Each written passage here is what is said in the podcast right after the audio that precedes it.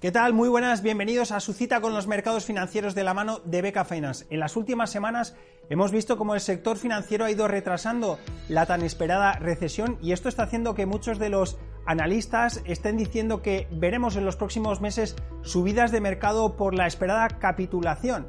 ¿Qué es la capitulación? Ese proceso generalmente asociado a caídas de mercado y a subidas de volatilidad por el que muchos de los inversores no pueden aguantar las acciones y tienen que desprenderse de ellas. Ese momento generalmente está asociado a movimientos por el cual los grandes depredadores de mercado compran y hacen subir a los mercados. Esto puede extrapolarse a subidas también de mercado en el que muchos de los que están fuera de él están pendientes de si entran o no entran y definitivamente entran en el mercado. Este sería un indicador final para que todos aquellos que están esperando a desprenderse de acciones hagan caer al mercado. Pues bien, los últimos datos de flujos de entradas dentro de las ETFs mundiales nos dicen que actualmente no está produciéndose esa entrada por parte de todos los osos de mercado. En Estados Unidos estamos viendo entradas masivas en tecnología y también el mercado global norteamericano está acaparando gran cantidad de las entradas de renta variable.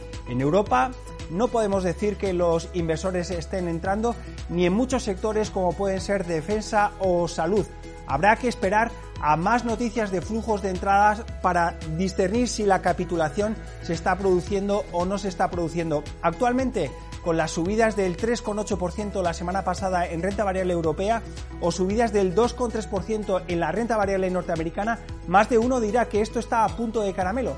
Pero nosotros decimos que es difícil sorprender actualmente al mercado. Lo hemos visto el lunes en China, los datos de ventas minoristas salieron en niveles del 3,1% frente al 3,3% esperado por el consenso de mercado y adicionalmente vimos cómo el PIB del segundo trimestre salía en niveles del 0,8% frente a subidas intertrimestrales del 2,2% anteriormente. Ya nos lo estaban diciendo las expectativas de las exportaciones con caídas del 12% que el mundo está en modo crecimiento plano.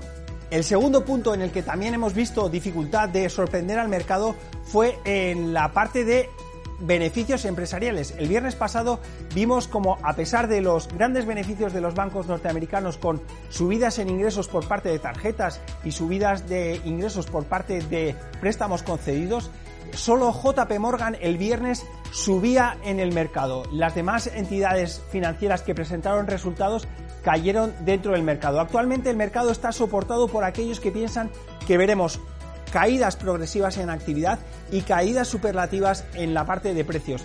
En la última semana vimos claros indicios de bajada de inflación a nivel mundial, sobre todo en Estados Unidos, con caídas del IPC hasta niveles del 3%, caídas del IPC subyacente hasta niveles del 4,8% y caídas dentro de los precios de producción industrial.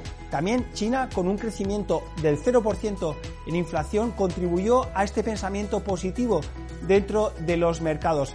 Fueron los coches y las rentas en alquiler los que menos contribuyeron a la subida actual de precios en Estados Unidos. Nosotros, a pesar de haber visto una lectura del libro Base peor que la pasada publicación, a pesar de haber visto cómo la producción industrial en la eurozona está en encefalograma plano y ver cómo la confianza del inversor en Alemania sigue a la baja, pensamos que veremos una subida de 25 puntos básicos por parte del BCE la próxima semana y también por parte de la Reserva Federal.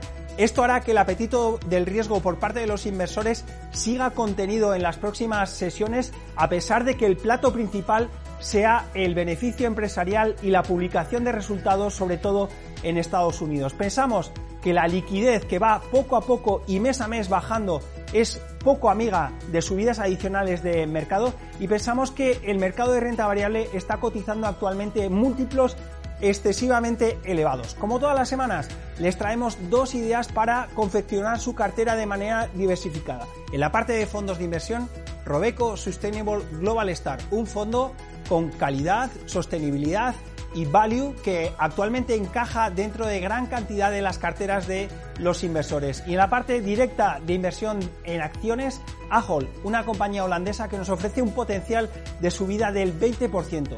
Como siempre, les deseamos una gran semana de mercados, les recomendamos que nos sigan en nuestras redes sociales y les recordamos que tienen una nueva cita con los mercados financieros la próxima semana aquí, de la mano de Beca Finance.